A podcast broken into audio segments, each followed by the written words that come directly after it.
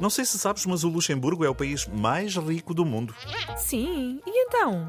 Tem uma nova lei que proíbe a mendicidade nas ruas entre as 7 e as 22 horas. Proíbe a mendicidade? Não se pode pedir esmolas. Ou seja, continua a haver mendigos, só que não se vêem. Precisamente. Mas a atitude certa não seria diminuir as desigualdades e acabar com a exclusão social? Não ouviste bem o que eu disse.